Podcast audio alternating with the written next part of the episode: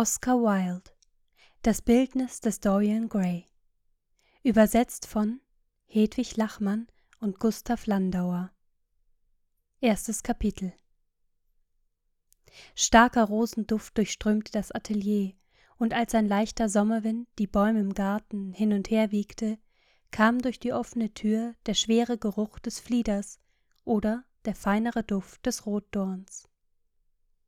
Von dem Perserdivan, auf dem er lag und nach seiner Gewohnheit unzählige Zigaretten rauchte, konnte Lord Henry Wotton gerade die süß duftenden und honigfarbenen Blüten eines Goldregenstrauchs gewahren, dessen zitternde Zweige die Last einer so flammenden Schönheit kaum tragen zu können schienen. Und hie und da flitzten die fantastischen Schatten vorbeifliegender Vögel über die langen bastseidenen Vorhänge des großen Fensters und brachten eine Art japanische Augenblickswahrung hervor, so dass ihm die blassen nephritfarbenen Maler Tokios einfielen, die vermittels einer Kunst, die nicht anders als unbeweglich sein kann, den Eindruck der Raschheit und Bewegung hervorzurufen suchen. Das summende Murren der Bienen, die in dem langen, ungemähten Gras hin und her taumelten, oder mit eintöniger Hartnäckigkeit die staubig goldenen Blütentrichter des wuchernden Geistblatts umkreisten, schienen die Stille noch drückender zu machen. Das dumpfe Getöse Londons klang wie das Schnarrwerk einer entfernten Orgel. In der Mitte des Gemaches stand auf einer hoch aufgerichteten Staffelei das lebensgroße Porträt eines ungewöhnlich schönen jungen Mannes, und ihm gegenüber, etwas entfernt davon, saß der Künstler, der es so gemalt hatte.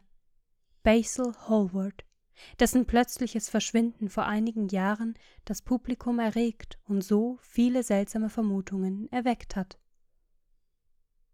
Als der Maler auf die anmutige Gestalt blickte, die er so schön in seiner Kunst gespiegelt hatte, überflog ein Lächeln der Freude seine Züge und schien auf ihnen verweilen zu wollen. Aber er fuhr plötzlich auf, schloss die Augen und drückte die Lider mit den Fingern zu, wie wenn er einen absonderlichen Traum, dessen Erwachen er fürchtete, im Hirne gefangen halten wolle. Es ist deine beste Arbeit, Basil, das Beste, was du je gemacht hast, sagte Lord Henry mit müder Stimme. Du musst es bestimmt nächstes Jahr ins Großvenor schicken. Die Akademieausstellung ist zu groß und zu gewöhnlich. Jedes Mal, wenn ich hinging, waren entweder so viele Menschen da, dass ich die Bilder nicht sehen konnte, und das war schrecklich, oder so viele Bilder, dass ich die Menschen nicht sehen konnte, und das war noch schlimmer. Das Großvenor ist wirklich der einzige Ort, der in Frage kommt.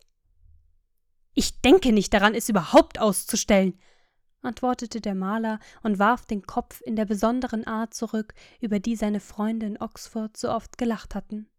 Nein, ich stelle es nirgends aus. Lord Henry zog die Brauen hoch und blickte ihn durch die dünnen blauen Rauchgirlanden, die sich in fantastischen Windungen aus seiner schweren, opiumgetränkten Zigarette emporkräuselten, erstaunt an. Nirgends ausstellen? Mein Lieber, warum? Hast du einen Grund? Was ihr Maler für kuriose Kerle seid. Ihr tut alles in der Welt, um berühmt zu werden. So wie ihr es seid, scheint ihr des Ruhms überdrüssig. Das ist dumm von dir. Denn es gibt nur ein Ding in der Welt, das schlimmer ist, als dass über einen geredet wird, nämlich, dass nicht über einen geredet wird.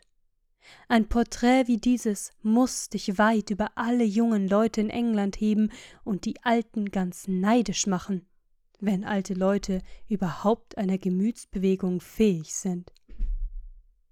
Ich weiß, du wirst mich auslachen, erwiderte jener, aber ich kann es wirklich nicht ausstellen.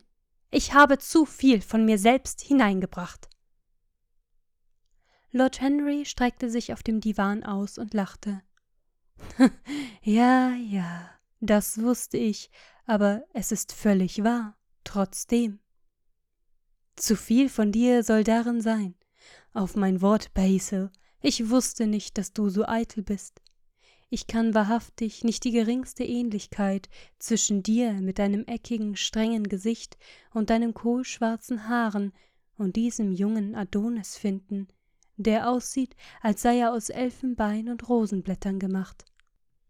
Nein, lieber Basil, er ist ein Narzissus und du?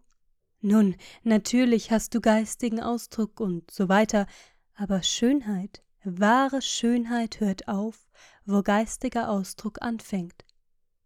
Geist ist an sich eine Art Übertriebenheit und zerstört das Ebenmaß jedes Gesichts. So wie man sich ans Denken macht, wird man ganz Nase oder ganz Stirn oder derart Grässliches. Betrachte die Männer, die in irgendeinem gelehrten Beruf Erfolg hatten, wie vollendet hässlich sie sind, ausgenommen natürlich die Männer der Kirche. Aber in der Kirche denken sie eben nicht.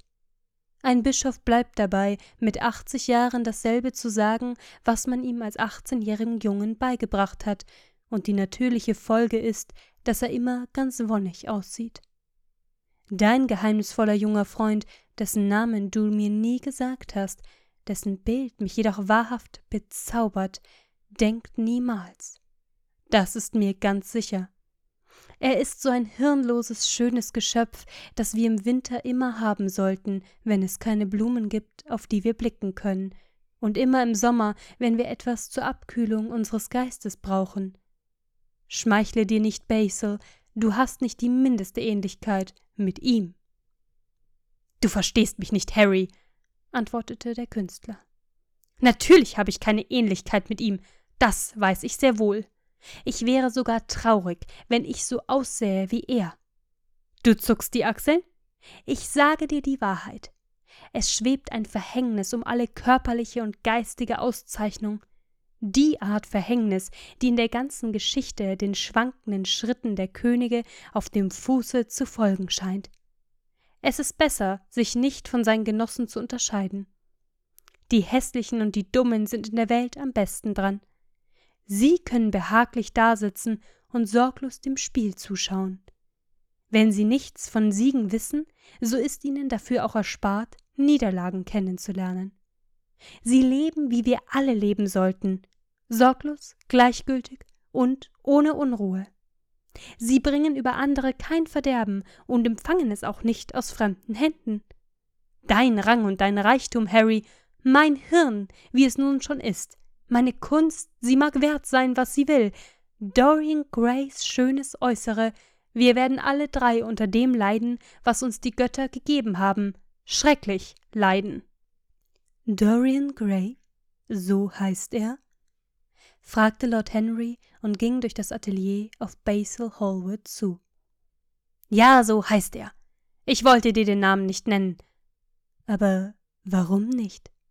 Oh, ich kann das nicht erklären. Wenn ich einen Menschen unmäßig lieb habe, sage ich nie jemandem seinen Namen. Es ist, als übergäbe man damit einen Teil von ihm. Ich bin dazu gekommen, das Geheimnis zu lieben. Das scheint allein imstande zu sein, das Leben unserer Zeit für uns zum Mysterium oder zum Wunder zu machen. Das gemeinste Ding ist voller Schönheit, wenn man es nur versteckt. Wenn ich die Stadt verlasse, sage ich den Menschen nie mehr, wohin ich gehe. Tät ich es, so büßte ich all meinen Genuss ein. Es ist eine törichte Gewohnheit, ich gebe es zu, aber irgendwie scheint dadurch viel Romantik ins Leben zu kommen.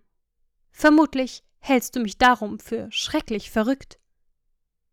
Nicht im geringsten, erwiderte Lord Henry. Nicht im geringsten, lieber Basil. Du scheinst zu vergessen, dass ich verheiratet bin und die Ehe hat den einen Reiz, dass sie beiden Teilen ein Leben der Täuschung völlig zur Notwendigkeit macht. Ich weiß nie, wo meine Frau ist, und meine Frau weiß nie, was ich treibe.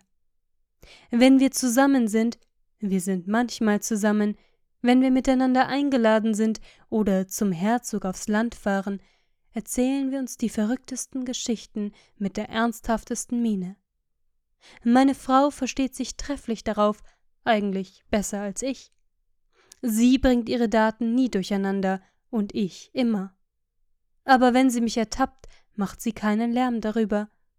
Ich wünschte manchmal, sie täte es, aber sie lacht mich bloß aus. Die Art, wie du über dein Eheleben sprichst, ist mir verhasst, Harry, sagte Basil Hallward und ging langsam zu der Tür, die in den Garten führte. Ich glaube, du bist in Wahrheit ein sehr guter Ehemann, schämst dich jedoch heftig über deine eigene Tugendhaftigkeit. Du bist ein absonderlicher Bursche. Du sagst nie etwas Moralisches und du tust nie etwas Schlechtes. Dein Zynismus ist lediglich Pose. Natürlich sein ist lediglich eine Pose und die ärgerlichste, die ich kenne, rief Lord Henry und lachte, und die beiden jungen Leute gingen miteinander in den Garten und setzten sich in den Schatten eines großen Lorbeerbusches auf ein langes Bambussofa. Das Sonnenlicht glitt über die glänzenden Blätter. Im Grase zitterten weiße Gänseblümchen. Nach einer Pause zog Lord Henry seine Uhr. Ich fürchte, ich muss gleich gehen, Basil, brummte er. Und ehe ich gehe, bestehe ich darauf, dass du mir die Frage beantwortest, die ich vorhin an dich richtete.